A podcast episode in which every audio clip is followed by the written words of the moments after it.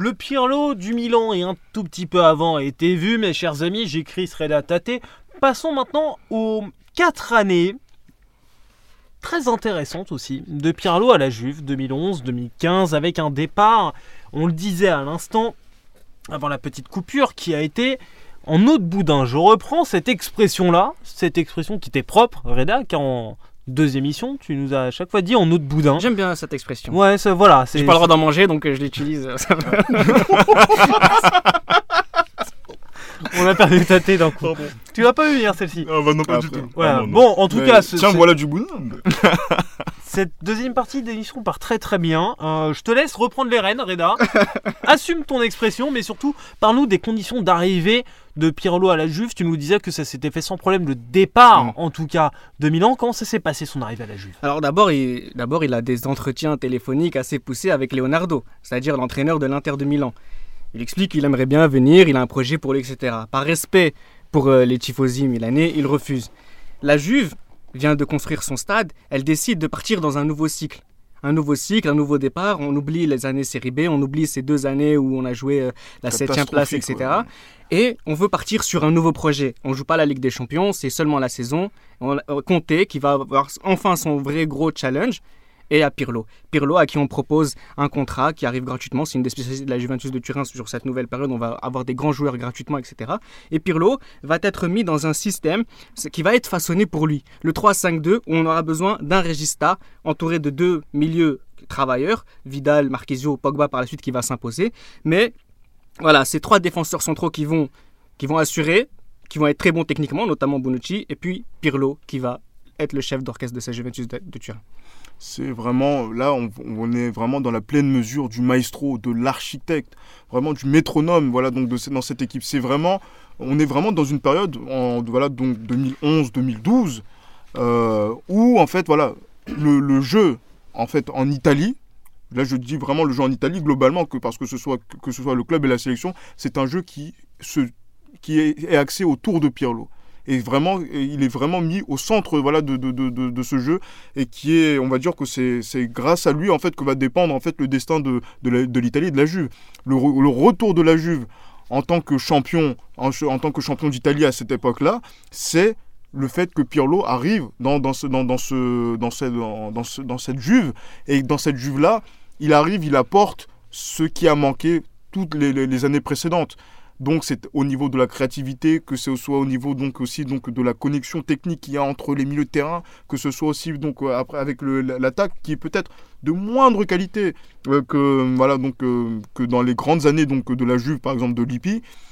Il est là en fait pour montrer par souci de revanche aussi, d'orgueil, parce que voilà, on parle d'un joueur qui a peut-être un manque de leadership, mais il a envie de montrer, voilà, je manque de leadership. Attendez, vous allez voir avec Conte, voilà ce qu'on va faire, et voilà, on va marcher sur l'Italie. Et c'est ce qui s'est, c'est ce qui s'est passé la, la saison 2012, 2013, 2014, et voilà, il n'y a pas eu de contestation possible.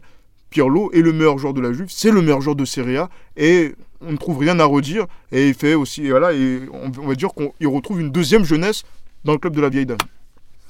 Alors, il était vraiment maestro dans le vrai sens du, terme- du terme à la Juve. Parce que, encore au Milan, j'ai envie de dire, à des moments, il, quand même, il courait. Dans le sens où il se projetait parfois vers l'avant, parfois il, bon, il était 6 à, la, euh, à la tombée du ballon, mais à des moments, il était 8, il était 10. Parfois, il. il Ah oui, il y, a, il y y ce dépassement de fonction. il avait que des dépassements de fonction. À- peut- alors à la Juve, il était vraiment au milieu de terrain. Il distribuait les cartes comme euh, Reda l'a dit. Il était plus maestro que jamais. Vraiment plus maestro que jamais. Et je dirais même qu'il était beaucoup plus important à la Juve qu'au Milan. Parce qu'à des moments au Milan, on va dire, il y avait des individualités qui pouvaient euh, à des sortir, moments voilà, de- sortir, voilà, voilà. sortir de la muse. Et puis, à des moments, il était remplaçant. Enfin, à des moments, il y avait des il était pas en physique. Parfois, il y avait Rui Costa qui jouait à sa place. Enfin, il y avait d'autres options au Milan. Même quand il est parti, il y avait entre guillemets d'autres options. Mais à la Juve, il a jamais été aussi fondamental, jamais été aussi crucial et jamais été aussi un- plus important que jamais Voilà, dans une. C'est le décideur. C'est le décideur, vraiment. Ça, je le redis encore une fois dans une émission. C'est le dé... ouais, effectivement, c'est le décideur au, Milan- au, au point, au sens même du, du terme, c'est-à-dire qu'en fait, c'est lui qui décide si la Juve va Ouais, gagner ce match totalement. ou ne va pas perdre un match. Et c'est vraiment fondamentalement important, surtout dans une saison où tu termines invaincu. Invaincu, zéro défaite. Et ce qui est intéressant aussi, c'est que moi, pour moi, je dis sincèrement que le meilleur Pirlo qu'on ait jamais vu, en tout cas sur un terrain de football, en dépit de, des victoires ou des quoi que ce soit, c'est celui de la saison 2011-2012. C'est quelqu'un qui va faire des passes décisives à tout le monde, même à Lichtsteiner. C'est quelqu'un qui. aussi. Décisif, oui, il va, va, il va être, il a 13 passes décisives, c'est son meilleur total, c'était cette saison 2011-2012. Et la Juve avait besoin aussi de, de, de leadership. Del Piero était sur sa dernière année, Bonucci c'est encore quelqu'un de jeune, Chiellini n'a jamais vraiment convaincu, en tout cas euh, par le, le charisme aujourd'hui que tout le monde lui, lui reconnaît. En Mais on avait besoin, encore dans- oui, etc. Il, il commence à venir de la gauche, etc. Mais on avait besoin de ce Pirlo-là, ce Pirlo, finalement, dont on avait, dont on n'avait jamais vu ses qualités, c'est-à-dire humaines, qui fait que quand Pirlo jouait, la Juve n'avait pas le droit de perdre parce que Pirlo n'aimait pas perdre. Il C'est avait, nouveau. Il avait besoin de ce nouveau challenge finalement pour s'affirmer en tant qu'homme sur le terrain, en tant qu'homme de décision, homme Mhm. de pouvoir, homme de vestiaire aussi. Peut-être que le cadre du Milan n'était pas un cadre aussi pour lui euh, afin d'éclore à ce niveau-là. C'est peut-être la dernière marche qu'il avait à gravir dans sa carrière. Mais en fait, il y a une convergence de, de ce nouveau challenge, celui de la Juventus de Turin, qui doit renaître de ses cendres. Pas- C'est un parallèle parfait de Pirlo, qu'on vient d'humilier en fait en une seule ça, intersaison. Ouais. On vient d'humilier, on, a un seul inter- on lui a dit t'étais vieux. Lui, s'est jamais senti vieux.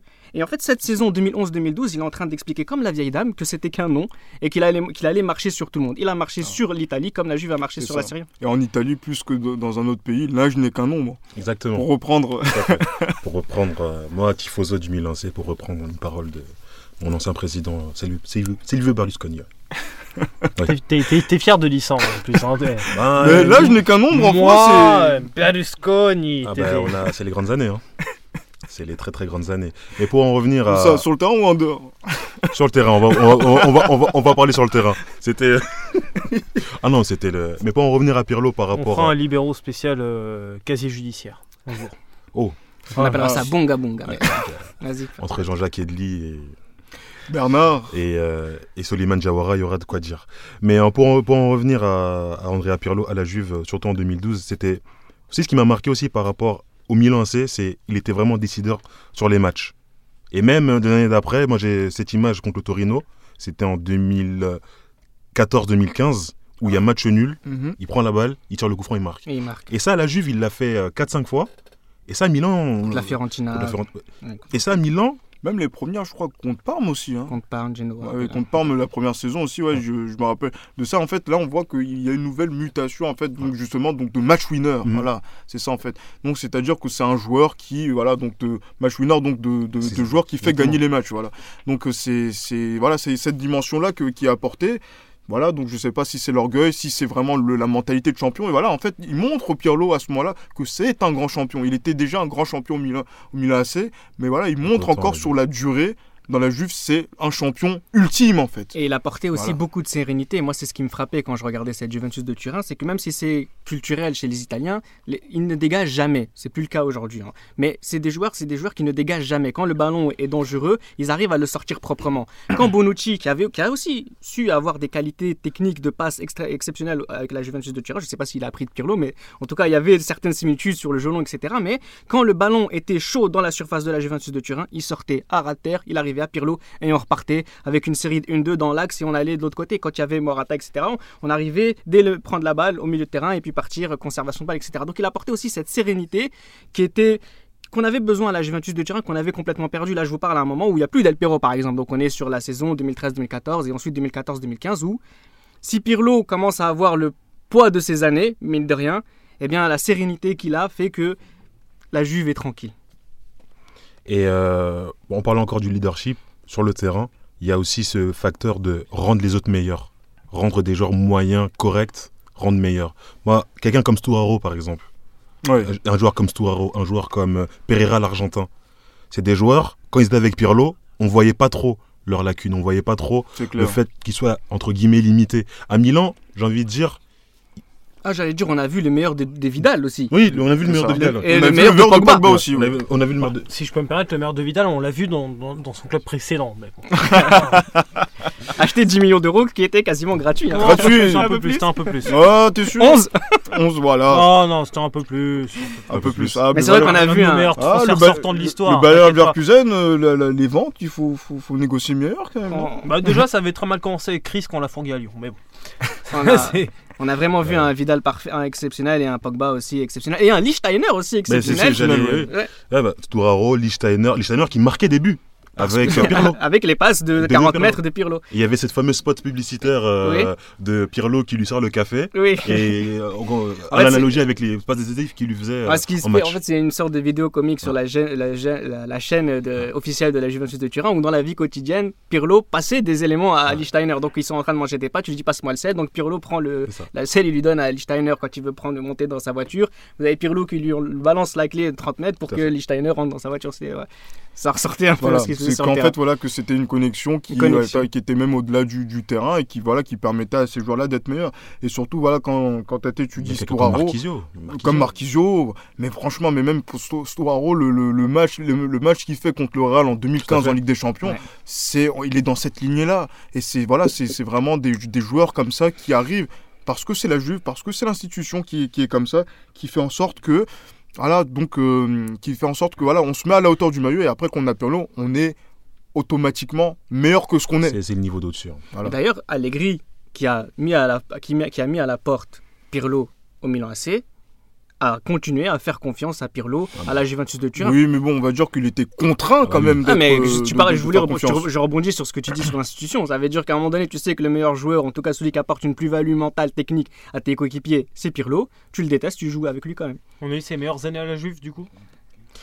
Je sais pas si c'est ses meilleures années, parce que c'est pas, il y a l'âge et le Pirlo du, du, du, du Ils Milan AC qui a gagné des titres. aussi. Par contre, le meilleur des Pirlo, c'est-à-dire la, la, bien- la, en fait, quintessence joueur, de son ouais. jeu de régista, c'est-à-dire celui qui est le chef d'orchestre, on l'a vu à la Juventus Et de qui rend vraiment les joueurs meilleurs. Parce qu'à Milan, il y avait certes des joueurs comme Ambrosini, Brocchi, Gattuso, mais c'est des joueurs qui sont quand même du niveau dessus par rapport à un Sturaro ou un Pereira.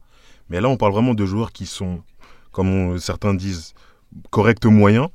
Et il les a vraiment rendus à un niveau qu'ils n'ont jamais atteint, même euh, aujourd'hui. Ni avant, ni après. Ni avant ni après. Même aujourd'hui, ces deux joueurs-là dont on cite, Pereira joue à Watford. Watford, Watford. Et Sturaro, où joue-t-il Storaro, je sais plus. Bon, voilà. voilà.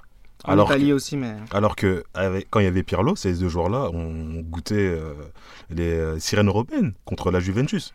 Et ça, c'est pour moi. À Milan, il a certes connu d'autres matchs, c'était un autre niveau, mais à la Juve, en tant que footballeur accompli, c'est vraiment à la Juve Voilà, qu'il c'est a- ça. Bah Après, voilà, je pense que le regret qu'il peut avoir sur Pirlo, c'est, on va dire, les, les campagnes qui ont été ratées euh, euh, en 2013-2014. Surtout 2014. Euh, 2014, 2014, ouais, donc avec Ouais, euh, ouais, Dans la phase de 2014. groupe. voilà, 2013, voilà, première phase de groupe et après la finale qui devait avoir lieu donc au, Euh, Juventus, euh, au Juventus Stadium, donc voilà, où ils perdent en demi-finale contre le Benfica. Et après, il y a aussi le grand regret, voilà, qu'on a vu les larmes de Pirlo à Berlin contre euh, le Barça. C'est le niveau dessus. C'est le niveau dessus, mais Mais on va ouais, dire que c'était contre une équipe qui était supérieure et voilà, on ne pouvait pas faire autre, autrement. Mais là, même ce, mais ce jour-là, je me suis dit peut-être que Pirlo, peut-être s'il n'avait pas joué la finale ou s'il n'avait pas été dans des dispositions pour jouer peut-être même la demi-finale, je pense que la Juve aurait peut-être eu plus d'armes pour répondre à, à, justement donc à cette équipe du, du Barça. Et euh, non, je pense que c'est voilà, c'est peut-être sur l'aspect européen qu'on n'aurait pas, on aurait pu voir la revanche de Pirlo euh, é- éclabousser au niveau mondial. C'est vrai que sur cette finale 2014-2015, on a vu un Pirlo qui était beaucoup trop lent, qui, n'allait pas aussi vite. Voilà, il, faisait son âge. Et par moment, la Juve jouait à 10. Ah, mais quelques années avant, il avait remporté une Coupe du Monde et ce sera le troisième thème de notre émission spéciale pour l'anniversaire de Pirlo.